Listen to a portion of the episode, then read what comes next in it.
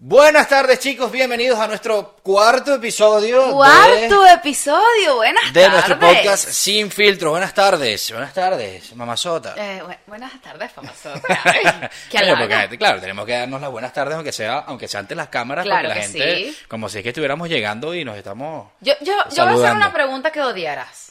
Ay, Dios mío. Estamos grabando Ya con... empe- empezando ya, Lo siento. Estamos grabando con un nuevo equipo. ¿Hacia dónde tengo que mirar? con un nuevo equipo, con un nuevo equipo, Claro que sí. hacia allá. Ya.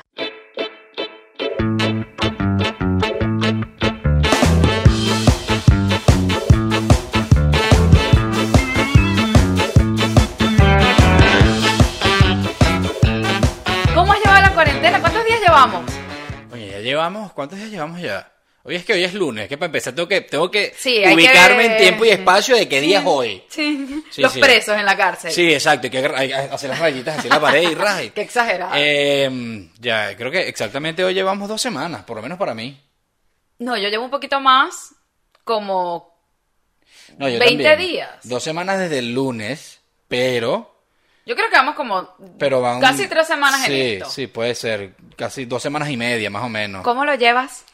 Bueno, yo creo que yo de verdad lo he adoptado bastante bien, o sea, Para nosotros ha sido, miren, relajante. Es que, es que es un poquito de todo, o sea, nos ha servido para, para descansar un poco, Sí. bueno, más, sobre todo más tú que yo, pero creo que nos ha servido más que todo para descansar, para, en fin, para hacer cosas para el canal, podcast, más videos, eh, vlogs, en fin, cosas que no habíamos hecho incluso antes. Es que teníamos una, Eh, teníamos en la normalidad una rutina como bastante mm, frenética. Y yo creo que desde que emigramos ha sido el momento en donde hemos podido primero pasar más tiempo juntos y segundo, descansar. Claro, es que la cuestión es esa, que, que tú y yo eh, en el día a día pasamos primero poco tiempo juntos y segundo poco tiempo en la casa. Sí. Entonces esto es como que, coño, por fin estoy en casa, por fin estoy todo el día en casa como quiero, porque incluso los sábados y domingos, por ejemplo, es cuando Valeria más trabajaba. que eran los días en donde él estaba libre. Entonces, exacto, yo por ejemplo que estoy libre los fines de semana, puede que yo haya estado todo el día en mi casa, pero no es lo mismo, estás tú solo, bueno, No. ¿qué hago? En fin. Entonces, coño, ya esto, esto es de verdad, como dije, eh, entre comillas, es una oportunidad, entre comillas, porque bueno, sabemos que hay mucha gente que está muriendo y todo esto, pero digo para la gente que está en sus casas, de coño, de, de poder calentar un poquito ese hogar que a veces no calentamos por, por tanto trabajo y tanta cosa que hacemos Sí, en el día a día. yo por Instagram estaba hablando con una chica y ella me decía, estábamos hablando de algunas cositas de todo lo que Me- está me- pasando. ya, perdón, me gusta esta vista, pues la gente ve para arriba y hola, ¿sabes? Estoy grabando, ¿qué Pero tal? vamos a explicarles. Nosotros estamos justo frente a la ventana, es una ventana que va desde el techo hasta el piso y se ve muy llamativo dos personas en la ventana y da frente a la calle por donde pasa todo el mundo para el mercado. Nosotros con el aro de luz, dos personas decía, aquí todo- hablando hacia la ventana. Sobre todo el ring light que, que llama mucho la atención, Claro. ¿sabes? Una, una luz muy, Entonces muy la llamativa. gente va caminando con sus bolsitas del mercado y se nos quedan viendo y no sé qué. Chavalito. Hola, ¿qué tal? Sí, estoy grabando, ahora te doy un autógrafo. Sí. En fin. Y, no, ¿y qué- quiénes son estos ¿Y pobres? quiénes son ustedes? Ridículos, pero en fin. No, no, lo digo porque si nos están Ustedes por lo menos nos conocen. Sí, bueno, espero. Ah. Ah. Bien, han pasado muchas cosas con respecto al coronavirus, pero una pregunta, ¿tú tienes personas que, que hayan estado infectadas, contagiadas por el bicho? Por el bicho. Sí, que ya dije coronavirus como 10 veces, así Oh, que... por la cosa, ¿te acuerdas? Ay, verdad, la habíamos cosa me la, gusta más. la cosa. Había una película que se llama, en fin, whatever. Este, Enfócate, sí, sí. enfócate. Este, em, sí, yo creo, ahorita que se me ven a la cabeza así, flash, rápidamente, dos, dos personas. Una, una persona que está en Holanda, a la cual le mando un besote inmenso, eh, quedó con, o sea, tuvo coronavirus, gracias a Dios ya salió de eso, tuvo un poco de, de- gracias a Dios no estuvo en terapia intensiva, ni en cuidados intensivos, ni nada de eso. Sí, pero, tuvo sus días un poquito... Pero sí tuvo días complicados y, y- y días de con problemas de respiración, además una persona asmática, en fin, entonces sí estuvo un poquito... Y bueno, la otra persona, eh, aquí en España, en Naranjuez, de la cual sí no tengo mucha información, eh, no es un amigo muy allegado, este, pero, pero sí, sí supe que tuvo, que tiene, o que tiene coronavirus en, en Aranjuez, exactamente. En mi caso, eh, no tenemos datos eh, diagnosticados, pensamos porque... Se presume. cumplen con absolutamente todos los síntomas, las mandaron a su casa de cuarentena, mi mejor amiga, y eh, lamentablemente no le han podido hacer la prueba. Eh, eh, ah, ah, cuidado, cuidado con eso de mejor amiga. Sí, lo pensé cuando lo dije. Una de mis mejores amigas, para que mis otras mejores amigas, ustedes saben, no se me pongan fastidiosas, por favor. y ella también ha tenido momentos complicados, pero complicados de tener que ir a emergencia porque ¿sabes? La capacidad respiratoria de la vida disminuida de una forma importante. Lo curioso es eso, o sea, que ella eh, tiene todos los síntomas, todos los, cumple con todos los requisitos y no la han diagnosticado, no la han, ¿sabes? De coño, tienes los síntomas, bueno, pase por aquí, vamos a hacerte la prueba, coño, mira, sí, diste positivo, métete en tu casa y tal. Y lo arrecho es que ella vive con cinco personas, creo. Sí, O sea, que si nadie la ha diagnosticado, ahí están infectados toditos. Es que... Todito. Este... Es que esta es una situación muy complicada. Lo que pasa es que las personas lo ven desde el punto de vista, creo que desde un punto de vista muy lineal y no se dan cuenta que esta situación tiene demasiadas vertientes y que, como lo hablábamos tú y yo, cada decisión que se tome tiene una consecuencia, una consecuencia a nivel social, a nivel económico, a nivel político. Por eso es tan difícil tomar decisiones rápidamente, porque bueno, hay que pensarlas mucho. En el caso de lo de las pruebas, eh, para, para nadie es un secreto que Estados Unidos ahora es el gran epicentro de toda esta locura.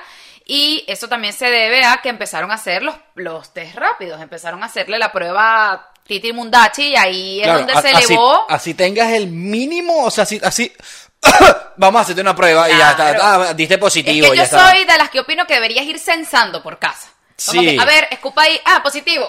Sí, Las líneas amarillas. la cuestión es que la cuestión es que el problema es que ahorita esas pruebas rápidas apenas las están haciendo porque hace poco fue que descubrieron cómo, cómo dar el, resultado rápido y todo eso. Por lo tanto, por ejemplo, en España o en cualquier otro país no hay las suficientes pruebas rápidas como para censar. Sino, bueno, lo que recomiendan es, bueno, tienes los síntomas, crees que tienes coronavirus, bueno, pues acércate y... Sí, y, o, o prevén, ¿qué es lo peor que puede pasar? A menos de que, bueno, ya estés en una fase complicada, pero ¿qué es lo peor que puede pasar si realmente no se tiene un tratamiento muy específico, sino que se trata según la sintomatología? Bueno, lo, peor, es que puede, lo peor que puede pasar es que, bueno, no era coronavirus, ¿sabes? Pero se trata a todos los pacientes como, que es en cuarentena, señor?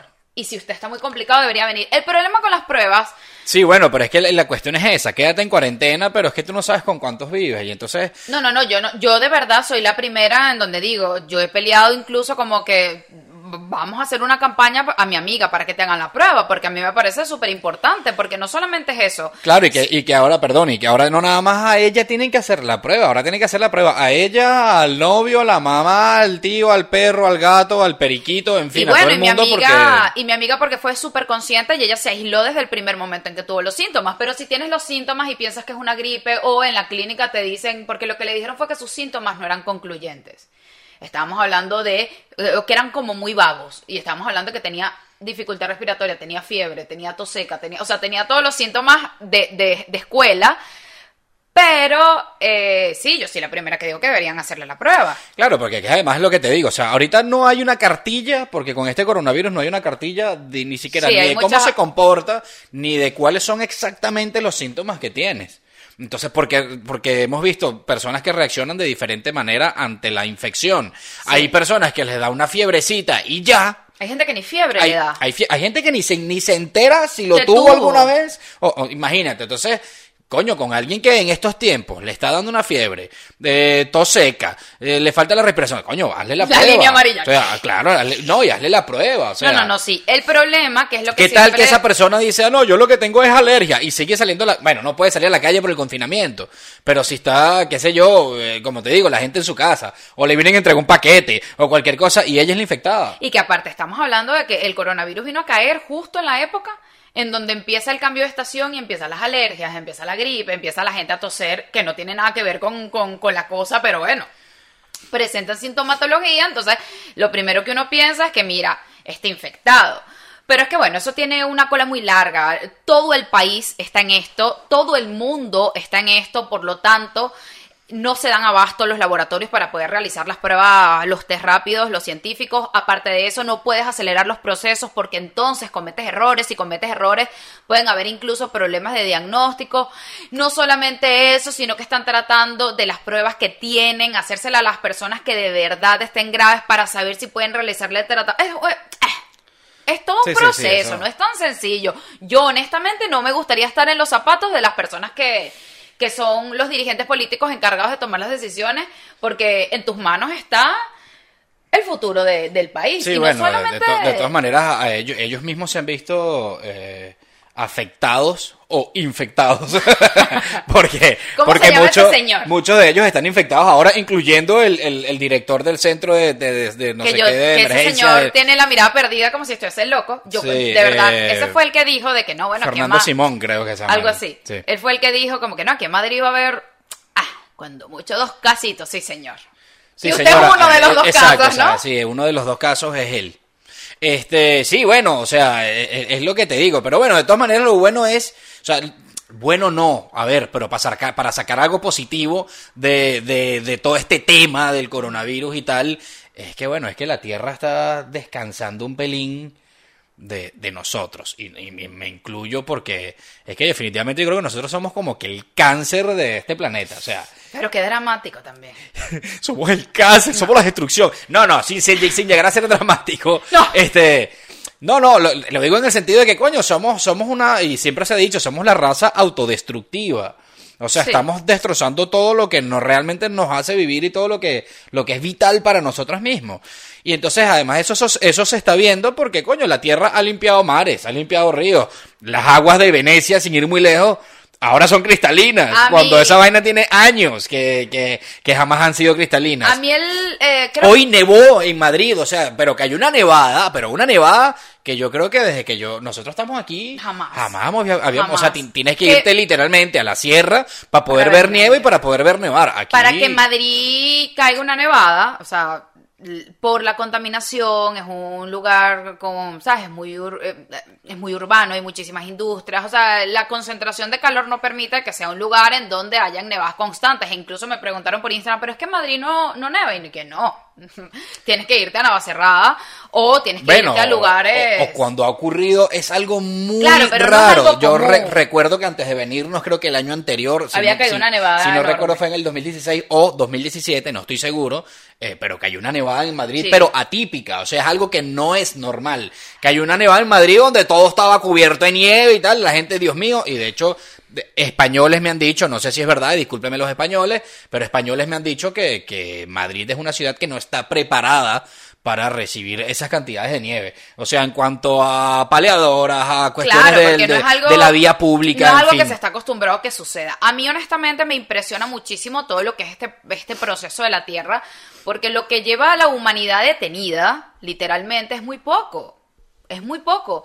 Y ver que tan pocos días en donde hemos puesto literalmente la humanidad en cero, cómo la Tierra ha reaccionado en tan pocos días. Porque eh, así será el daño que como humanidad le estamos haciendo a la naturaleza, que solamente con dos o tres semanas el cambio es abrumador. Brutal, brutal. Y un cambio, como lo dice él, no solamente en los mares, no solamente en el clima, nevando en lugares donde no, donde no hay o no, no es común que, que haya nieve, animales ocupando espacios que bueno, que el ser humano había desplazado. De verdad que es, a mí me parece impresionante y honestamente me gustaría que voy a tratar de elegir bien mis palabras. Por favor. Por favor, aunque esto es sin filtro, no debería estar pensando tanto. Sí, bueno. Pero, eh, ¿cómo me encantaría poder mantener todo lo que está pasando a nivel de naturaleza sin que significara un costo tan grande para el ser humano? ¿Me entiendes? Sí, por supuesto, o sea, que, que hubiera menos contaminación sin tener que pararnos o meternos nosotros en nuestras casas, eso Claro, refieres, supongo, ¿no? claro. O- sí, sí, bueno. O, ni- o las muertes, porque creo que quedarnos en la casa es, es lo más tonto que nos ha tocado vivir a comparación Sí, bueno, del gran por su- sacrificio que, que se, ha, se ha pagado. Por supuesto que el sacrificio en cuanto a vidas siempre va a doler mucho más, ¿no? Pero es que el hecho de, así no haya ningún muerto, eh, coño, el quedarnos en nuestras casas y que se pare todo el país de que no haya producción, Claro. no haya trabajos, en fin, eso tiene también es un sacrificio económico Sí, sí, sí, el cual estamos haciendo Y, y los países están haciendo, porque más allá de las críticas de si hicieron o no las cosas bien, creo que hay que aplaudirle un poquito también a, a- a- los gobiernos, y no estoy hablando de ninguno en específico, de que coño, por más que sea esa gente, también se, está, se las está viendo negras, de ver qué hacemos. Eh, Esto es una situación, muchachos, inédita. O sea, yo creo que en los sí, últimos... eso lo repiten mucho, en que en la historia del, de la humanidad, bueno, de la humanidad no, pero la historia del país, lo que nos ha tocado vivir, Yo creo que yo- algo así. es que yo creo que de en los últimos me atrevo a decir yo, no estoy seguro, pero me atrevo a decir que en los últimos 100 años no se había vivido algo como esto. Entonces, por supuesto, como bien lo dicen muchos muchos muchos personeros del gobierno, eh, coño, nadie sabe cómo actuar ante esto. O sea, se cometen errores, sí, pero porque nadie sabe, nadie tiene la verita de la verdad, ni nadie tiene los pasos a seguir. Bueno, ah, ahora hay que hacer esto, o sea, entonces, bueno, yo creo que que, que hay que aplaudirlos un poquito. que hay que como aplaudirlo les un poquito digo. también y hay que también darles un espaldarazo. Y ojo, yo no soy Para nada. simpatizante de este gobierno en lo absoluto. Para nada, o sea, créanme que por nosotros ese hombre no está en el poder. Por mí, porque fui la que voté. Pero compartimos lo que es la, la misma. Pero, eh, sí, eh, el mundo está viviendo momentos complicados, pero yo soy, la gente es muy pesimista. Yo soy partidaria, tengo como que un choque de, yo siento que este, este momento es un momento súper preciado para, para utilizarlo a nuestro favor. Pero también siento que, son muy pocas las personas que van a aprovechar de verdad e- este todo lo que se está dando de forma positiva. Porque en el momento en que digan, miren señores, ya pueden salir a la casa, a la calle, los juegos del hambre. O sea, a mí me No, van a tener eso- como una bendita esclava en ese trabajo. Yo, Yo creo que yo me voy a quedar como una semana más voy a decir que tengo en, coronavirus. en- en casa para esperar que la gente, ¿sabes? Drene su, su, su sí, encierro. eso lo ha dicho la gente, que da como miedo, entonces vamos a dejar que, que Sí, los sí, locos que- salgan primero. Porque es que imagínate cómo se va a poner todo. O sea, va- ahí, va, a esca- ahí sí va a escasear de todo. Claro, vas a ir a comprar todo, vas a ir a beberte todo, vas a ir a o sea, comerte todo, pero es como... Hasta los bares que vayas, los bichos van a decir, mira, no nos dimos abasto y vendimos toda la cerveza. O sea, no. Si porque- van al restaurante en el que yo trabajo, no vayan. Déjenme respirar un poco después de esto y vayan poco a poco, poco a poco. No, Pero- y además de eso, lo bueno o lo malo, es que no sé cómo llamarlo después de esto, pero eh, es que cuando esto acabe, que esperemos que sea pronto, eh, va a ser ya buen tiempo, ya nos vamos a acabar casi con verano. Eso es cierto. Por lo tanto, imagínense la gente Playa, sol. obstinada de estar encerrada. Más el y además de eso, y además de eso, cuando se acabe, bueno, ya se puede salir, hay un buen clima, la gente va a salir, pero, o sea, es que yo creo que la gente no va a llegar a su casa Yo parezco como una en, como en iguana. una semana. Yo parezco una iguana en esta casa porque me pongo en la ventana y qué. No, no, eso fue, eso fue, o sea, ayer yo la fui a ¿Y buscar y mi amor, ¿qué haces y tal? Y la veo a ella con, con medio cuerpo afuera de la ventana, ¿no? ¿Sabes que había una yo, verga, niñita? Espera, déjame terminar de echar el cuento, por favor, gracias. Eh, la veo yo, ¿sabes? Con medio cuerpo afuera y digo, bueno, ¿y esta qué coño le pasa? Y yo, amor, ¿qué estás buscando? ¿Qué estás viendo? No, estoy tomando sol. Y yo, Valeria, ven, toma sol conmigo, vitamina D. Y entonces parecíamos dos locos con el medio cuerpo afuera, agarrando sol y que... Ah, pero te metiste ahí. Pero, ¿qué voy a hacer? Yo sigo a mi esposa en todas las locuras que bello soy. sí. Te iba a decir que había una niñita, justo era mi, este, como la vecina de enfrente, pero era una niñita y la niñita como que... Y yo, cállate que tú también estabas afuera tomando sol. Y lo sabes. Pero bueno, en estos momentos de confinamiento empiezan las opciones de qué hacer, qué hacer, qué hacer. Y yo siento que el confinamiento ha hecho que la gente eleve un poco ciertas obras cinematográficas o ciertos, no sé, eh, eh, peliculones que honestamente a mí no me parecen tan buenos. Vamos a hablar de dos películas que han sonado, cuidado, vamos a intentar no decir spoiler, pero No, no, no. No aseguramos no, tampoco que no lo En digamos. ninguna de las dos podemos decir, eh, debemos decir spoiler. sí, porque es que muy- son, muy hace- son muy recientes, pero... No, y no, no, y que no hace falta el poder dar un review o tu opinión acerca de la, de la película sin tener que dar spoiler. Bueno, son dos películas que han sonado muchísimo. La primera película es El Hoyo. Y, El, el joyo. y llevo haciendo ese chiste como desde que empezó la cuarentena. Y la segunda película es El Milagro en la celda 7, ¿no? Sí. ¿Qué opinas tú? Porque yo les voy a decir algo. Él es más el cinéfilo, el que evalúa todo, los actores, la banda sonora, los efectos, la dirección. ah, a mí Bueno, yo soy yo- más como un público normal, yo lo admito, yo soy más como un público normal, eso sí, la película tiene que moverme o tiene que haber un antes y un después para que yo diga, mira, es una película memorable para mí que va a pasar años y yo voy a decir, esa película tienen que verla. Vamos a hablar, o sea, ¿qué opinas? Vamos a empezar con El Hoyo. Con el joyo. Mira, eh, el joyo es eh, hablando como, como dices, sí, como dices inicio. tú, como dices tú, cinematográficamente ¿Eh? hablando, eh, sí me costó. Me Sí, costó. yo sé que te cuesta a veces. eh, para los que no están viendo el video, me arrugué la cara y todo. En fin, este, em, cinematográficamente hablando, viste, ya lo puedo decir fluido. ¡Wow! Lo puedo decir fluido. Sus momentos de emoción. Continúa. Eh, coño, una- me parece que es una película que está bien hecha, está bien dirigida, con una muy buena imagen, eh, con una buena dirección, valga la redundancia. Una Eh, historia bastante original. No lleguemos a la historia, déjame la historia, que eso es lo que quería tener, la rezagada. Él es el cinéfilo y yo Este, soy, no sé, el asistente. eh, coño, con, con, sí, buenos efectos, con- en fin, o sea, de verdad, una- buen, sonido, o sea, una película que está bien hecha. En, en términos generales, Sí. es una película que está bien hecha. Y es una película que te mantiene entretenida, de verdad. O Hola, sea, señor. Sí, ¿no, viste, una- no viste cómo lo.? Pero ya, no lo Hola. saludes. ¡Qué loco! Bueno, pero si nos está viendo, por lo menos que nos salude. ¡Qué horror! Ajá. Es una película entretenida, es una película que el tiempo que dura, mm, la hora y media, las dos horas, no sé, eh, es una película que te mantiene de verdad al tanto. O sea, súper enfocada de qué es lo que va a pasar. Honestamente, a mí me habían dicho, tienes que verla, tienes que verla, por favor, tienes que verla, Dios mío, y al final, wow, oh sí, tienes que verla. Les voy a ser honesta.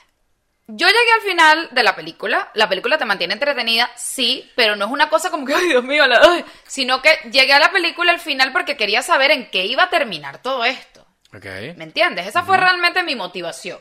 Mi motivación no fue, Dios mío, esto es una obra del cine maravillosa, sino, ok, esto, es, esto está bastante loco, eh, que necesito saber a dónde vamos a llegar.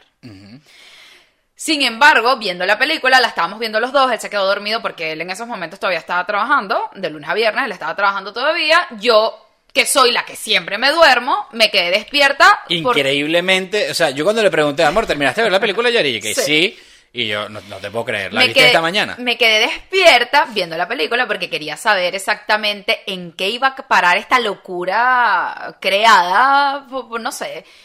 Y cuando, honestamente, se acabó... lo- no va a dar spoiler. No, cuando se acabó la película, intentaré que no. Cuando se acabó la película, lo que hice fue como que, de verdad, porquería. Me hubiese dormido hace como dos horas. Porque si yo hubiese esperado, ahorita te doy tu chance. Yo, porque nunca lo dejo hablar. Yo hubiese esperado. Y yo por no interrumpirte, dejo que no me dejes hablar. Ay, Dios mío, ya, ya, ya me voy a callar. Yo hubiese esperado que después de esta historia que te mantiene como que, ajá, ¿qué va a pasar? ¿Qué va a pasar? Dios mío, esto es una locura. Ay, Dios mío, eh, alguien se volvió loco. ¿Quién se estarían fumando cuando hicieron esta película? ¿Cómo va a terminar? Termina como que, de verdad, en serio. Y que todo el mundo me haya dicho como que, ay, tienes que ver el final. Es que es una película muy rara. Es una película muy rara. O sea, para empezar, muchachos, es una película de ciencia ficción. Es una película Eh, metafórica, ¿no? Es una película completamente metafórica. Que, que eso es una de las cosas que, que lo, eso es lo bueno de este tipo de películas que te ponen un poquito a pensar y a sacar la metáfora o el mensaje que te quiere dar la, la película. Ahora, eh, con respecto al mensaje o la metáfora que ellos quieren hacer ver es lo con lo que a mí no. Ojo, que sé que sus niños están con sus niños ahí, no vayan a ver esta película con sus niños, Sí, por sí. favor, porque es una película, es más, si tienes el estómago un poquito... No, bueno, pero no es tan cruda. Ah, bueno, sí, sí, sí. Tiene Sí, momentos. Sí, sí, es, un- es una película un poquito lo que llaman gore. o si sea, eres es- eso, si eres sensible o si la cuarentena te tiene sensible, las dos películas que vamos a hablar no deberías, o sea, si estás muy sensible, es mejor que pases. Pero, ajá, vamos al mensaje, porque es una película que es tan metafórica que la puedes evaluar de diferentes ángulos.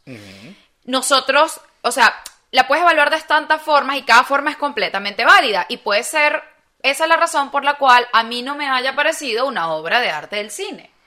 ¿Qué opinas tú? Y tengo que destacar que él, él, es, él es mucho más analítico. Yo le tengo que dar su florecita de vez en cuando. Coño. Este, él es mucho más analítico huevón. y cuando él, él llegó y que la terminaste de ver y yo que sí, la vi anoche, yo la estoy terminando de ver ahorita y él fue como que el que se puso a debatir conmigo. ¿Qué opinas, señor? Sí, bueno, y cuando yo la terminé de ver fue como, ¿sabes? Son de esas películas que, como te digo, o sea, cuando la terminas de ver que te quedas así como cinco minutos. Sí, exacto. El mensaje no es tan claro, te hace pensar. En, en ese sentido, ella no entendió, pero en ese sentido fue lo que me hizo recordar un poquito a Madre, que no es ni el mismo mensaje ni, ni, ni son parecidas, pero son madres de esas películas que tú la terminas de ver y si no sabes de qué se trata, te quedas como cinco minutos así como que, marico, ya va, que acabo de ver. No, eh, y al Y contrario. entonces tienes que echar para atrás en toda la película, en tu mente. Que tienes que ver Madre. esto, Madre es buena. esto, pasó pero esto, mm, tengo. ah, ok. Hay que decir que Entonces- Madre es una de las películas en donde en el cine que nosotros fuimos. Tú dijiste que era una mierda. Al que ha- que principio. al principio. Estás de clara verdad. que dijiste que era una mierda. ridículo.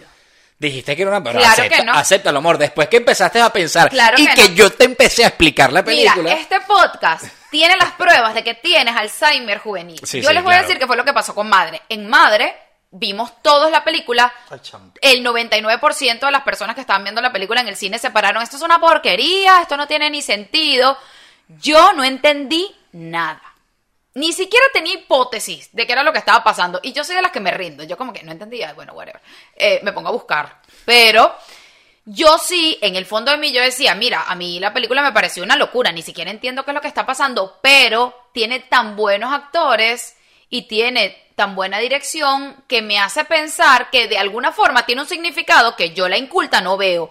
Tengo que decir que el que sí llegó directo, que me da demasiada rabia, honestamente, porque Gracias. tú pones Eso la envidia. No, sí. Tú Bueno, no, no, es rabia. Tú estás pon- le pones una película y cuando sale tananana, o sea, el inicio de la película, el título y que Ay, qué predecible. Eso es que la tipa muere y el esposo se toma su sangre, se convierte en unicornio y de repente un vampiro lo mata. y yo, ¿cómo lo deduce? Y lo peor de todo es que es tal cual lo que pasa en la película Sí, ayer en volvió, los primeros cinco minutos. ayer volvió a pasar. Qué estúpido, claro. Con la del milagro, con la milagro de Zelda. en- Sí en- pasa, me molesta. Entonces yo soy demasiado como que, pero ¿cómo lo viste? Pero en fin. Porque, bueno, yo creo que precisamente eso, eso es un poquito de, de mi, de, de que yo soy un cinéfilo y, bueno, analizo las películas un poquito más allá de... ¿Qué ibas a decir de tu don? No. Pensé que ibas a No, decir porque no, eso es de mi, no, de es mi inteligencia cinéfila. De mi inteligencia superior y no, no, chica, no, no, no. No, no, yo no estoy, no estoy, no estoy diciendo de mi don ni nada, sino de que yo soy un poquito más analítico. Sí, Porque sí, bueno, sí, me sí, gusta ver un poquito más allá de las películas y, y, y hay muchas películas, o la gran mayoría, son muy predecibles, están hechas más o menos bajo un mismo patrón. Por Pero- eso, óyeme, por eso es que, espera un momento, un momento, ves que me interrumpe. Eh, eh, por eso es que a mí me gusta mucho el- las películas de, de Christopher Nolan. Porque para mí, para mí, son películas totalmente impredecibles. O sea, Nolan siempre te deja como que, marico, que arrecho se la comió. Y son, Son las películas que jamás verlas le he podido así y adivinar. no puedes pestañear porque si pestañeas ya te perdiste un Porque detalle eso, importante. un detalle importante y que además de eso son películas que si tú las vuelves a ver, entiendes cosas que no habían, que, o sea, que te faltaron por entender la primera vez que la viste y dices, ah, mira, qué arrecho. O sea, son películas de verdad complejas, pero muy, muy buenas y que bueno, para mí No- Nolan es el, es el, el papá de los helados. Háblanos del En mensaje fin, del hoyo, entonces, el mensaje esposo. del joyo, eh, el joyo. ¿Vas a seguir diciendo ese chiste? Ah, bueno, ¿Cuánto? pero si le quiero seguir diciendo el joyo, pero bien bueno. Verga. Durante En la cuarentena lo van a escuchar con esa estupidez. Este, no sé, es que a mí el, el mensaje evidentemente no, o sea, pero ves es que, que ahí tiene que haber un spoiler. eh, sí, exacto, eso es lo que te iba a decir, o sea, no puedo hablar del mensaje sin dar spoiler. Pero Deja yo- que la gente vea porque además de eso, eso es el mensaje que entendimos tú y yo o el que entendí yo, pero, No, pero yo según quiero- lo que, yo quiero espérate, decir el mensaje. Según lo que hemos estado leyendo, hay mucha gente que le dio mucha, muchas otras, pu- otros puntos de vista Sí, bueno, que no fue el que le dimos tú y yo. Claro. Entonces, por eso, no dejes el mensaje porque ese es- vas a dañarle el punto de vista de las demás personas. Entonces, deja Bueno, que las personas la vean esto. cuando ya el, el, el boom y el furor de la película El Hoyo, El Hoyo, para que no eh, haya pasado. Yo pondría No, un... eh, un- alerta. un alerta, un spoiler alert. Claro. Ok, spoiler alert. Exacto. Da tu puto mensaje. Eso. Sí, porque eso es mentira que vamos a hacer otro podcast otra vez hablando de esto. Vamos a, a- a- ¿Qué es lo que pensamos? Las personas que no hayan visto la película, Ya di el spoiler alert. ¿qué? Que ya di el spoiler Bueno, alert. por eso, que se vayan para lo adelante. Pero bueno, ¿cómo lo viste tú?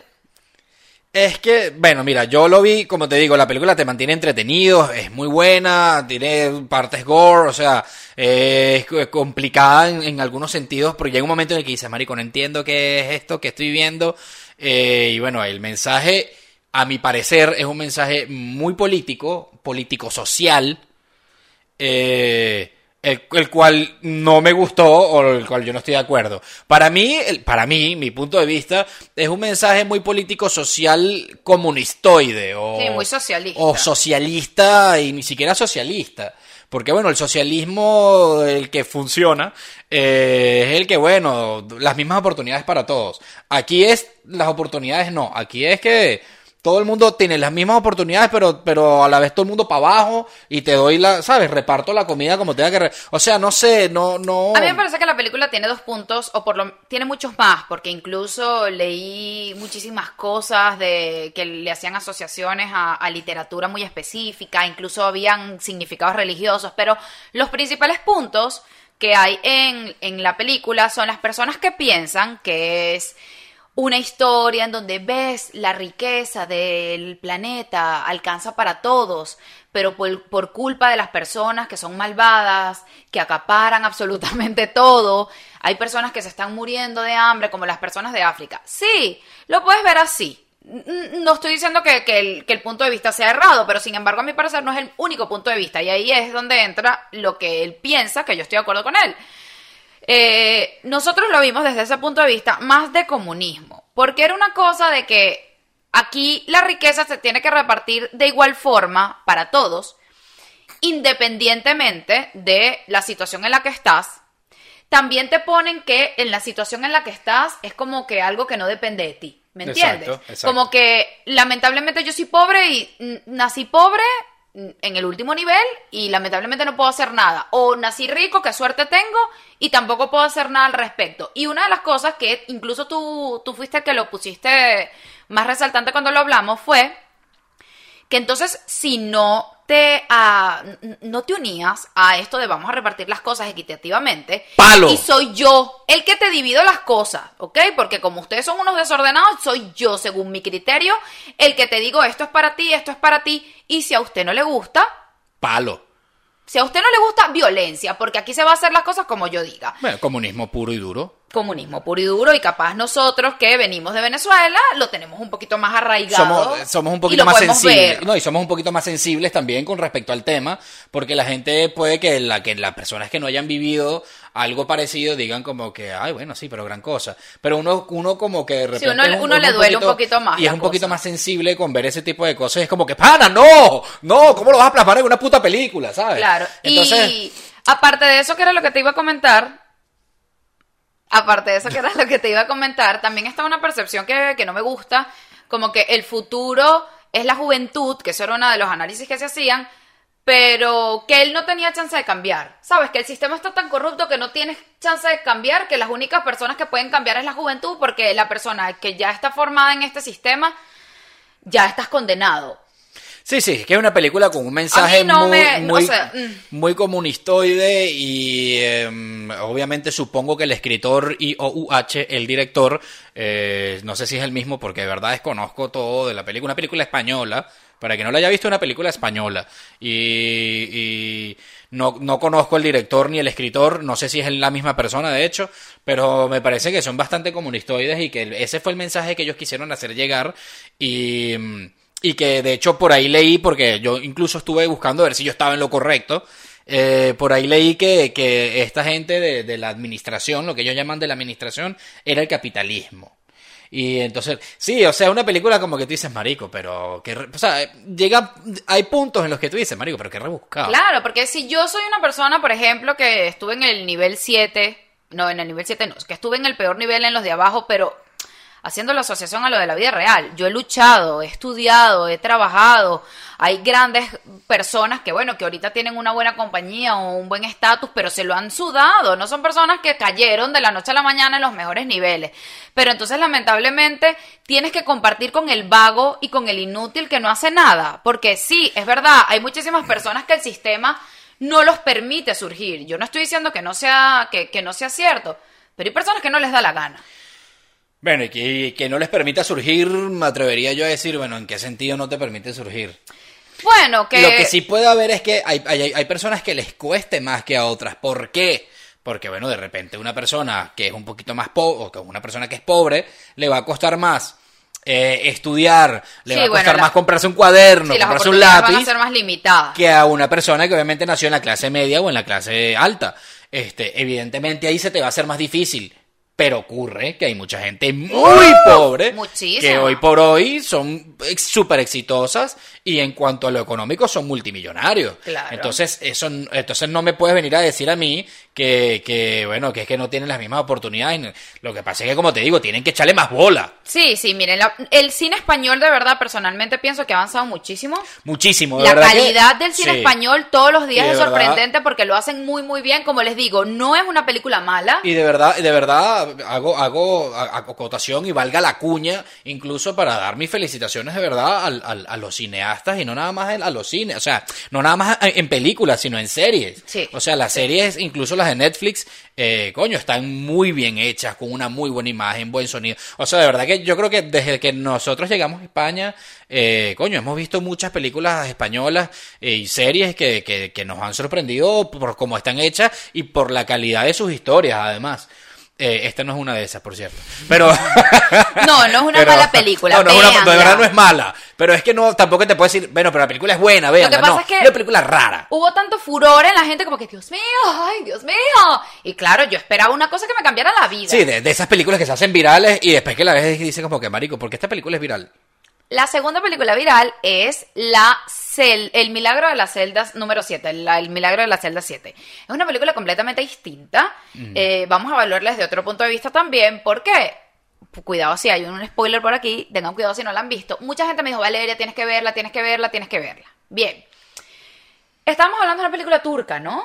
Es una película turca que, como le estaba diciendo Valeria, antes de empezar a hablar de la película, una de las cosas que le aplaudo a Netflix es que, coño, nos ha, nos ha abierto esa ventana, por lo menos a nosotros, ojo, yo estoy hablando de mí. Se ha tenido una Eh, globalización enorme. que nos ha mostrado el, el cine que puede tener países que tú ni te imaginabas nosotros, como vuelvo a repetir, de que existía o de, que, de que hacían incluso cine y de que tú ves películas, eh, por ejemplo, en este caso turco y dices, coño, que, que bien hecha está la película. O sea, jamás me imaginé que los turcos tenían cine para empezar y que además de eso... Qué no, no, no por lo racista, sino porque uno estaba O más... en- o lo que no, sea. no, no, no, no, a ver, no es por eso, sino que tú, dime tú una película Claro, turca. no, no se ha no, no, no tienen, no, no ha sido llamativo, no se ha escuchado no ni han, siquiera. no han trascendido. Yo no, yo no sé si son películas que o no simplemente no llegaban a América o eh, son películas que, bueno, uno, por no ser comerciales, era la palabra que quería buscar, de repente uno no sabía que existían. Y eso, a eso es a lo que voy, que, y precisamente por eso te digo, no es racismo, porque más bien estoy diciendo que eso es lo que le aplaudo a Netflix, que le ha abierto a uno esa ventana Sí. a películas y series de países que uno nunca daba por sentado de que tenían cine, como por ejemplo Turquía. De hecho, empezamos a ver la película y yo no sabía ni siquiera de dónde era.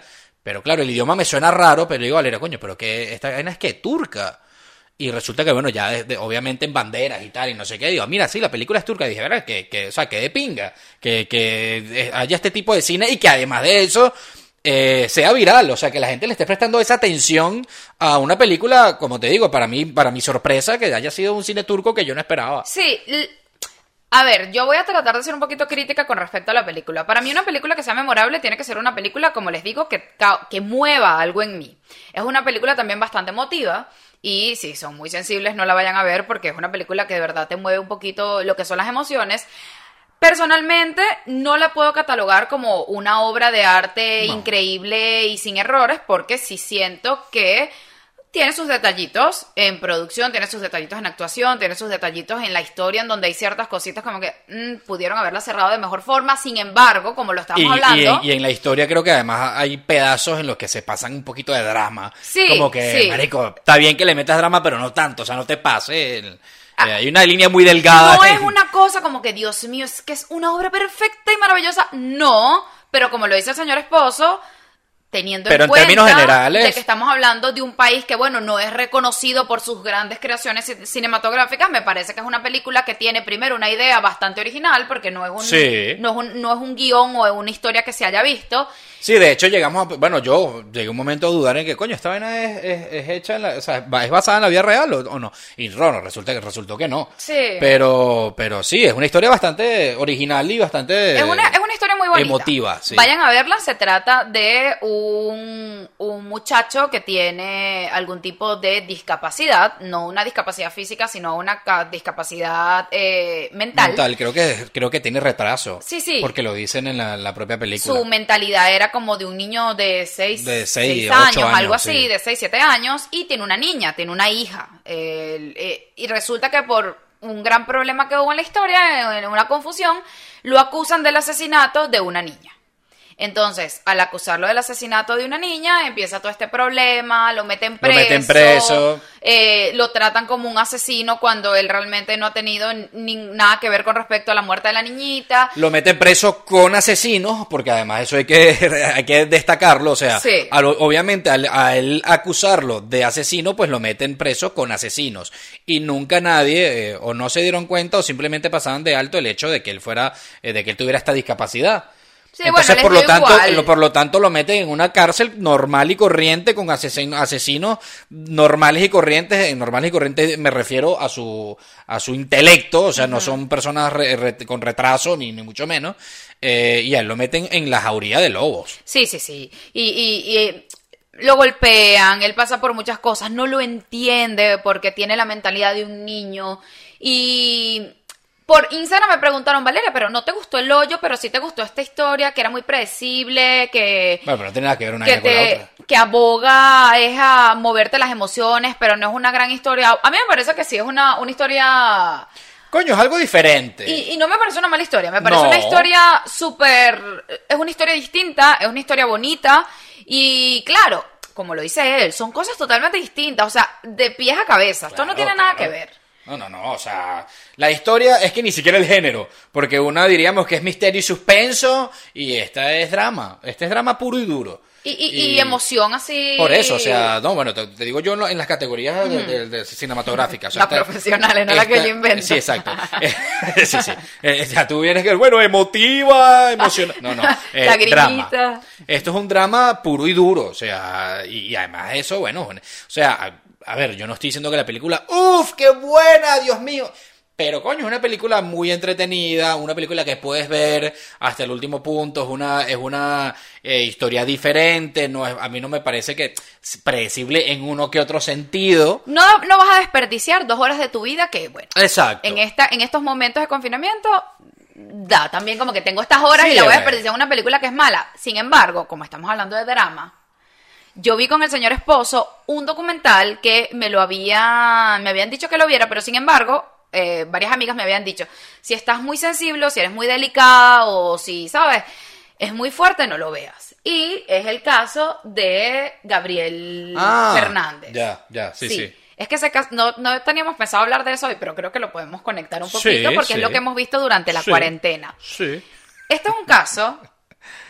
Este caso sí, primero es un caso fuerte, eh, es un caso de la De vida la vida real. real, porque de hecho es un documental, no es, es una un documental, no es una película, te, te muestran exactamente lo que pasó. Fue un caso en Estados Unidos, no lo puedan ver, no lo vean con niños ni se les ocurra, porque Tampoco. se trata de el asesinato de un niño de 8 años, 7 años, Ocho, creo. 8 años eh, a manos de su mamá y del novio de la mamá. Miren, ese documental lo vimos nosotros dos. Bueno, yo vi... Yo me considero una persona súper pacífica, yo me considero una persona que, bueno, el bien, la humanidad, pero ahí es donde tú dices, la pena de muerte tiene que existir, de verdad. Sí, y yo estoy, yo estoy de acuerdo con la pena de muerte. Yo también. Eso, eso es un debate, de hecho deberíamos hacer otro, un- otro podcast acerca la solamente de la de pena de muerte. muerte, porque es un tema a debatir bastante amplio y, y, y bueno, que además de eso eh, hay personas que, que respetan la vida a pesar de, que- de lo que A esta persona de haya hecho y es respetable, pero yo particularmente para mí no yo... es respetable. eh, bueno, yo- es respetable lo que las personas piensan, mi amor. O sea, Bueno, sí, pero tampoco. ¿Por Eh, qué? Porque Yo particularmente yo estoy de acuerdo con la pena de muerte. No fue un asesinato y ya, que ya es lo suficientemente horrible para Sí. que para mí lo maten. Sí. No solamente eso, fue que, spoiler, por favor, fue que también el niño sufrió una Bueno, tortura. es un documental con los Sí, documentales. bueno. Creo que no, los spoilers no Claro, valen. una historia que pasó, no es... sí, por eso, o sea. Pero a lo que me refiero. es como que eres spoiler en, en la pasión de Cristo. O sea, creo Es- que no, creo que no va.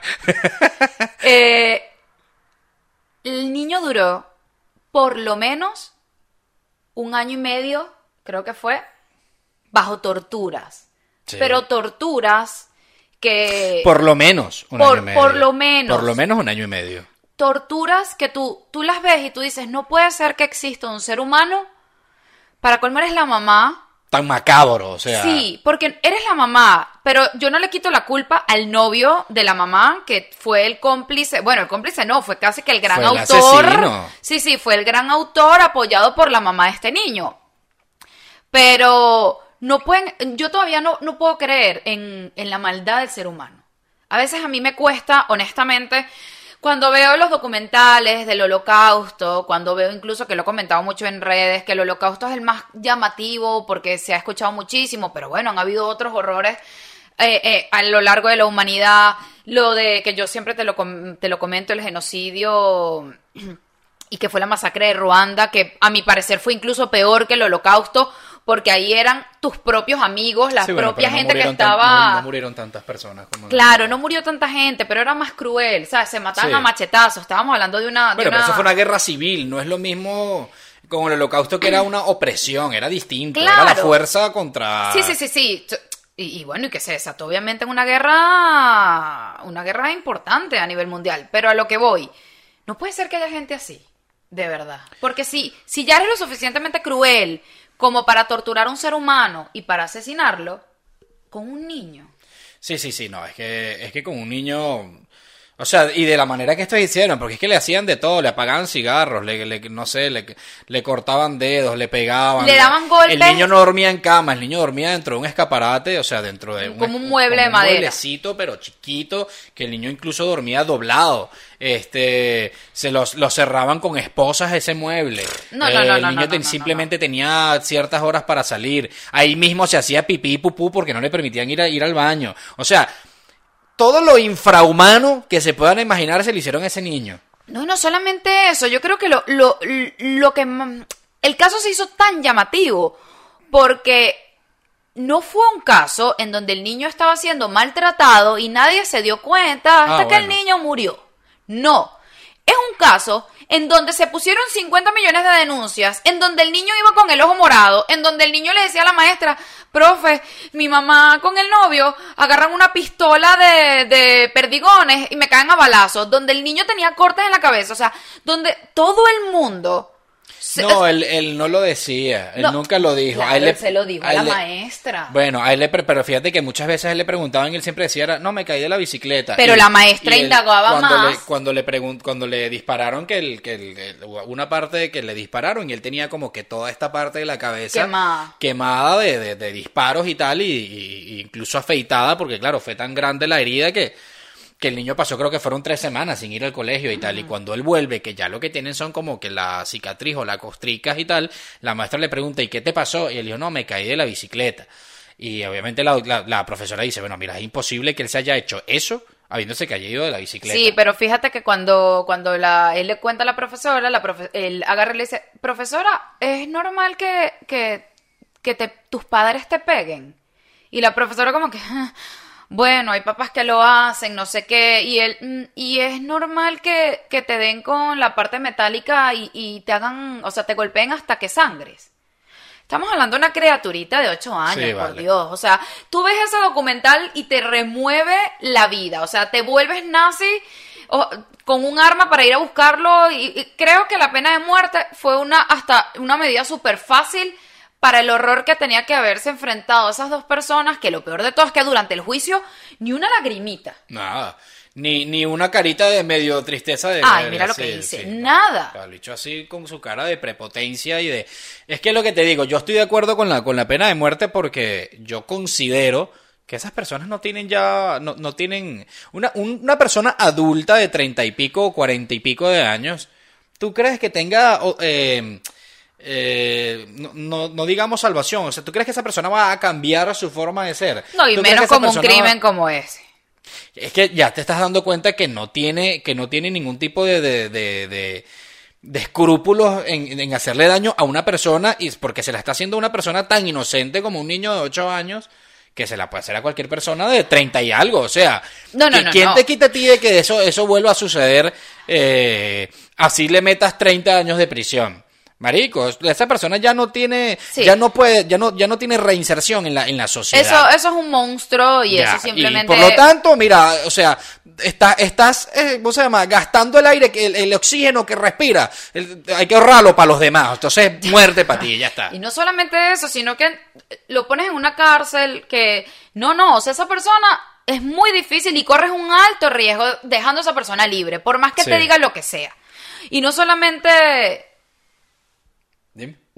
eso, no solamente eso, sino que yo creo que la parte más conmovedora, a mi parecer, del, de todo lo que fue el documental es cuando le, le echaban spray de pimienta en la cara al niño. Lo metían en la bañera. Lo tiraban metían en el- la bañera y ahí le echaban el... El, el el, pimienta. y le cerraban la puerta para que el- cuando el niño saliera llorando y gritando no pudiese salir. Cuando se caía en el piso desmayado de los golpes le daban patadas. Lo, que más me dolió a mi parecer en todo lo que fue el caso, hay muchas cosas indignantes, pero creo que lo que más me movió fue cuando el niño llega literalmente vuelto nada de golpes al colegio. La maestra ya no sabía qué hacer porque la maestra denunciaba y no le hacían caso. Y, y era justo el día en donde tenían que hacerle un regalo a su mamá. Y la mamá era una de las que golpeaba y maltrataba y, y- y- y volvía nada al niño. Y el niño, sin embargo, le hizo su carta. La maestra le dijo, si no lo quieres hacer, no lo hagas. Y el niño le hizo su carta y se tomó las fotos porque lo único que quería era que su mamá lo quisiera. Que su mamá lo quisiera, era lo único que él buscaba. No, no, no, no, no. De verdad. Si no lo, han- no lo han visto, vean el documental. ¿Cómo pero... se llama? No has dicho ni siquiera cómo Sí, se sí llama. lo dije, el caso de Gabriel Fernández. Ah, ok, así nada. así. en Netflix, sí. Entonces, véanlo, pero eso sí. Es que cuando dijiste, tienen que ver el caso de Gabriel Fernández, pensé que estabas hablando del caso de Gabriel Fernández, ¿no? Que así se llamaba la... Se llama el caso de Gabriel Fernández. Así se llama, muchachos, se llama el caso de Gabriel Fernández. Sí, pero ¿con qué, ¿con qué terminamos este podcast? A ver. ¿Cómo que con, con qué terminamos? ¿Con qué te gustaría? Con la despedida, ¿no? Con, No, hay- hay una cerecita que vamos a tocarla, rapidito. Alzheimer juvenil. Continuemos. Bien. Durante toda esta semana de confinamiento, de han, han pasado muchas cosas. Ay, cae nieve por aquí, había hay un asteroide que se acerca a la Tierra, eh, coronavirus por acá, esto por acá. Pero, tan, tan, tan, noticias en Venezuela. Ah, ah, Sí. sí, bueno, pero es que si nunca me dijiste que íbamos a tocar esa cerecita, en fin. En fin, este, No sí. vas a hablar Irving Betancourt, pero bueno, continuamos. Noticias no en Venezuela, de Venezuela, De o, de, Venezuela. o de o de toda la cuestión política de, de Venezuela. Venezuela es un lugar, un maravilloso lugar, pero es un lugar que Pero o sea, últimamente se ha convertido en Erie, Indiana. No sé si alguno de, de mi generación ha visto Erie, Indiana. Pero sí, se ha- o sea, se ha transformado en... en, en, en la tierra de lo posible, en- Narnia. Es, es que parece eso, es Narnia u, u otra dimensión. Es como que... O la dimensión desconocida, no sé si se veían también esa serie. de Las cosas que pasan en. Venezuela es más, tú se lo intentas explicar a, a la gente aquí en España, incluso a mis amigos, y es como, pero ¿cómo pueden vivir así? ¿O cómo pueden permitir eso? Y yo, ¡ah! Llevamos más de 20 años tratando de salir de esto, pero resulta que hubo una noticia, señor esposo. Te, te cedo los honores a ti que te encanta la política y te encanta caerte a golpes. No, bueno, eso. la noticia básicamente y fácilmente es que, bueno, ya nosotros todos los venezolanos sabemos que el Estado eh, venezolano es un, es un narcoestado, donde ahí se pasa la droga, donde el mismo Estado, o sea, del presidente para abajo, son los mismos narcotraficantes del país. Y no estamos hablando de algo que nos inventamos nosotros. Y no estamos hablando de Maduro, estamos hablando de incluso Chávez para acá. O sea, eso es un O sea, secreto a voces. es un secreto a voces, sí, a ellos no les interesa. Eh, pero bueno, ahora, ahora parece que ya, obviamente los Estados Unidos ya tenían tiempo montándole el ojo y pues ya han puesto incluso precio casi que por la cabeza, así Wanted Dead or Alive, eh, por Maduro y todos sus secuaces. Eh, sobre todo la DEA. Es la DEA, porque no, ojo, hay que tener en cuenta que no es, no es Estados Unidos, no, es la DEA, que es la agencia de, de antidrogas de los Estados Unidos, quienes ponen eh, una recompensa a quien les entregue a esto, a esta bandada de, de- mejor es que no, digo- no hay palabra sí, para llamarlos no digo- como hay que llamarlos. Pero sin embargo, ¿qué, qué te hace sentir esta noticia? Porque tengo que decir que eso fue euforia. Eh, la gente no lo entiende, pero cuando, cuando murió Chávez, que la gente celebraba en las plazas y que bueno, no sabíamos que, ingenuos pensábamos que eh, ese iba a ser como que el final de todos nuestros males y bueno, esto es como, no sé, una culebra que le cortas la cabeza y le sale otra. Sí. ¿Qué opinas tú? O sea, que, que- yo creo que nuestra primera, nuestro primer sentimiento fue preocupación también por la gente que tenemos allá. Claro, porque sobre todo la preocupación, mi preocupación es la reacción que pueden tener esta gente del gobierno. Porque ya ellos sabiendo eh, y, y viéndose amenazados ya de manera directa, directa, cara. o sea, te voy a buscar y donde te agarre te llevo preso y te llevo preso para los Estados Unidos y además eso estoy ofreciendo una recompensa a quien te entregue. es, una, es una amenaza directa a ellos. Y dura, sí. Entonces, lo que puede llegar a ser preocupante es la reacción que, que pueden tener ellos en el país o, o las medidas que ellos van a tomar, que ellos pueden tomar en el país. eh, no sé, de aislarse, de, de... Es que pueden hacer tantas vainas que yo que mejor ni... Es más, no quiero ni decirlas para no darles ideas. Sí. Este... Pero dentro de todo, pero a la vez, porque es que es una sensación súper rara, a la vez es como un rayito de luz, ¿no? Como, como coño, alguien por fin ha escuchado nuestras súplicas y, y alguien se ha dado cuenta de todo este peo y, y- Yo, y de- yo voy a ser el abogado del diablo aquí. Ay, Dios mío. Aquí no es solamente de parte de una de un sector de los españoles, sino que esto es un sentimiento que hay en ciertas personitas ahí medio raras de diferentes países. Y la gente, te lo pregunto a ti, porque como te digo, eres el que más te gusta meterte en este asunto, yo con la política de verdad intenté, intenté colindar en algún momento de mi vida, pero me parece muy sucia, me parece muy cochina, me parece incluso que las personas que aparentan ser súper limpias siempre tienen algo por detrás y eso me molesta demasiado, pero... ¿Qué opinas tú de la gente que dice que Estados Unidos no es ningún santo, que no saben lo que están haciendo, que le están vendiendo el país a, la peor, eh, el peor demonio mundial, porque lo satanizan hasta la muerte? O sea, ¿qué opinas tú, señor esposo? Bueno, eh, yo no, no quiero sonar muy yankee ni, ni, ni, ni mucho menos lo voy a defender, no tengo nada que ver con Estados Unidos, ni mucho menos. Eres el primero que dice que jamás te gustaría vivir ahí. Exacto, de hecho cuando dije, bueno, ok, me voy de Venezuela, jamás, jamás, ya siempre dije, para Estados Unidos ni, ni a coñazo me voy, no me gusta su sistema, ni mucho menos.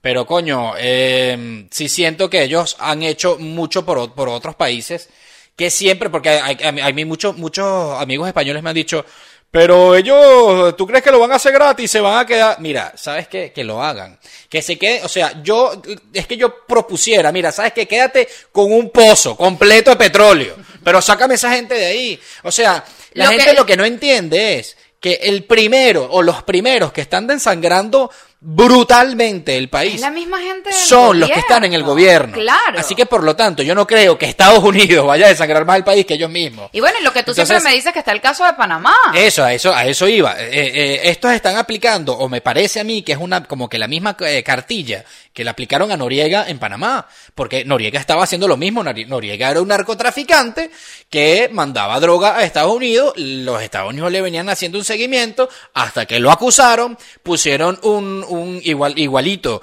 una recompensa por su cabeza, hasta que los Estados Unidos dijeron, listo, invadimos Panamá. Y ustedes saben quién coño es Panamá hoy en día. Panamá Claro, no está tomado claro. por los Estados Unidos. Panamá no es, no es que no es independiente. Panamá no está mal económicamente para nada. De hecho, hay muchos venezolanos, la hermana de Valeria está en Panamá, muchos venezolanos que emigraron a Panamá porque obviamente está mejor económicamente. Entonces, Coño, ¿por qué satanizar el que quizás esto sea una ayuda para, para los venezolanos de, de parte de Estados Unidos? Porque es evidente que nosotros solos no podemos. Ellos son quienes tienen las armas, quienes tienen la fuerza, las Fuerzas Armadas, y la oposición se ha mostrado completamente inútil ante todo esto porque no han hecho absolutamente nada, pudiendo haber hecho. Porque pudiendo haber hecho a- mucho y hace mucho, no lo han hecho. Entonces creo que los venezolanos rogamos por una eh, eh, intervención, intervención y no, no estoy hablando de intervención de invasión, estoy hablando de intervención más allá de la política, una intervención más humana, una intervención que diga, coño, ya, o sea, vamos a poner orden o restablecer orden en este peo y, y tú para allá y tú para acá y tú fuera del, del poder y ya está. Lo que pasa es que yo creo que. Yo sé que para las personas que viven aquí, o para las personas que no tienen ningún tipo de contacto directo con Venezuela, es difícil imaginar, imaginar la situación en la que los venezolanos se encuentran. Em, nosotros vivimos una situación súper complicada porque nosotros vivíamos en Venezuela hasta hace dos años. Nosotros no tenemos nada de haber salido de Venezuela. Pero lamentablemente Venezuela es un Bueno, país. tengo Bueno, siete, tú- ocho años. Él tiene más porque él emigró primero a Suiza. Yo no, yo tengo solamente dos añitos de haber salido de mi país. Y lamentablemente Venezuela es un país en donde tú sales en septiembre y ya en octubre la situación es totalmente distinta. Sí. El nivel de cambio a nivel eh, del país es una cosa abismal. Y, y te corrijo, no de cambio, de atraso. Bueno, de, de- de locura, de locura. Y una de las personas, o, o- o lo que nos permite a nosotros estar en contacto con la realidad de alguna forma que se vive en Venezuela, más allá de las noticias, es que todavía tenemos gente en Venezuela. Gente, porque he escuchado mucha gente como que... He escuchado mucha gente como que, bueno, nada, este, Venezuela está muy bien, ahorita se encuentra de todo. Sí, sí, sí, claro, sí, por favor. Este tema... O sea, con, con- con- el simple hecho de empezar que la misma ciudadanía tuvo que adoptar el dólar como moneda, que ojo, no es oficial. No, eso fue ya los, los ciudadanos como que, mira, ¿sabes qué? Pero ya todo el mundo cobra en así. dólares, compran en dólares y, y- y Te se, da- se dan, dólares. se dan vuelto en dólares. O sea, ahorita la moneda nacional es el dólar, aunque oficialmente no está reconocida. Porque, claro, el Bolívar, de, la devaluación tan brutal de no millones de porcentaje, porque son millones de por ciento de la devaluación que tiene el país, oh, hizo que obviamente la, la- o sea, pulverizó lo que es la moneda. Por lo tanto, te- se tuvieron que agarrar una moneda más fuerte. Te sale más económico limpiarte literalmente cuando vas al baño con el, con el bolívar que comprar un papel con, el, higiénico. con el Bolívar no, con el billete de mayor denominación del Y no Bolívar. estamos exagerando. O sea, de verdad. No, no, no, para nada es exageración. Pero yo siento que esto, yo honestamente, no es que me ilusiono y que Dios mío, No. sí. Pero es una, es una, un rayito de luz. Pero por lo eso dejo dije, ahí. Por eso, dije, por eso dije, bueno, es un rayito de luz. No es que sí, esta es la solución, lo conseguimos. No, pero es un rayito de luz. Claro. Es un rayito de luz más que coño. Eh, poco a poco, se, granito a granito, se ha ido medio consiguiendo las vainas. Va muy lento, eso sí, para nuestro gusto, pero bueno, granito a granito se ha ido consiguiendo acciones de- de- de, Le hago un llamado aquí, oficialmente, en este podcast, Ay, visto chamo, por tengo- miles tengo y miedo, miles de miedo. personas, sí, claro. Pero bueno, a todas las personas que dicen que esto es un invento, que Venezuela está maravilloso, de que todas las personas en Venezuela tienen trabajo, es fácil de comprobar que el país tiene una estabilidad maravillosa. Es súper fácil de comprobar. Usted agarra, se compra un pasaje de avión, sin escolta, sin que vaya acompañadito de papá del gobierno. y sin euros. Bueno, te llevas a... 20 euros. Sí, porque bueno, allá, la- allá puedes conseguir trabajo. Es por eso. Y te vas, te vas con, con 20 euros de... No Y es que es- te vas ahí con 3 mil euros porque me voy de vacaciones y la pasé de puta madre y la gente se habla buena. No, Y no, no. sin embargo- Te vas con 20 euros y métete en el sistema venezolano. Es decir, consíguete un trabajo. Con ese trabajo consigue, consigue una habitación donde vivir y vas y haces mercado y todo lo demás. Y luego nos comentas. Pero solito, pero solito. Porque es que yo creo que ni siquiera van a llegar a hacer mercado. Porque No, no. ya solamente llegar al aeropuerto es como uno porque está acostumbrado, pero en el aeropuerto tú tienes que estar pendiente de que si te ven que eres extranjero, entonces te están esperando de que El acento, en lo que saques el teléfono, de lo que que... el, el- el poco de delincuentes, de que entonces el, el lugar en donde te, va, te van a agarrar la maleta y te van a quitar la maleta, si te montas en un taxi, que capaz no es un taxi, sino es el que te está secuestrando. Pero inténtenlo, ustedes dicen que Venezuela está súper bien, que es lo peor que puede que pasar. nosotros somos Nada. exagerados. Claro, no puede pasar nada si ustedes fielmente creen en eso. Entonces, bueno, creo que ya dimos un poquito de qué hablar. Sí, en hoy este hablamos, hoy hablamos un poquito de, De de- de- todo. de todo un poco. El noticiero aquí, en el confinamiento. Así que bueno, muchachos, yo creo que lo dejamos hasta aquí y eh, esperamos pronto, pronto, muy pronto, eh, hacerles el episodio número 5. Eh, ¿Por qué tu cara? No, bueno, yo solamente... Tengo miedo. Ay. Vamos a ver Este, qué idea se nos ocurre para el episodio número 5. Sí, bueno, aunque igual pueden dejarlo en la, en la descripción. Sí, dejen ahí en los comentarios que les gustaría ¿Qué que les gustaría tocáramos, porque el último... aunque créanme que tengo, tenemos bastantes temas que tocar, Uf. pero hemos querido, bueno, no, no tirar toda la carne en el asador, sino bueno, vamos a ir Qué viejo. dosificando los temas. el ¿no? último podcast tuvo ahí bastantes comentarios picantosos, el del feminismo y el machismo, así Pero que... gracias a Dios y gracias, eh, la mayoría, la gran mayoría, el 95% fue apoyándonos y, o sea, dándonos la razón. A nuestro punto de vista, sobre todo el tuyo, que estás defendiendo el punto de vista masculino. Porque Sí. yo, bueno, yo estoy de acuerdo contigo, pero realmente... Sí. Muy bien. Gracias, gracias, gracias. No, nos vemos en, En el fin. próximo podcast pronto, así que chao. Chao, chao.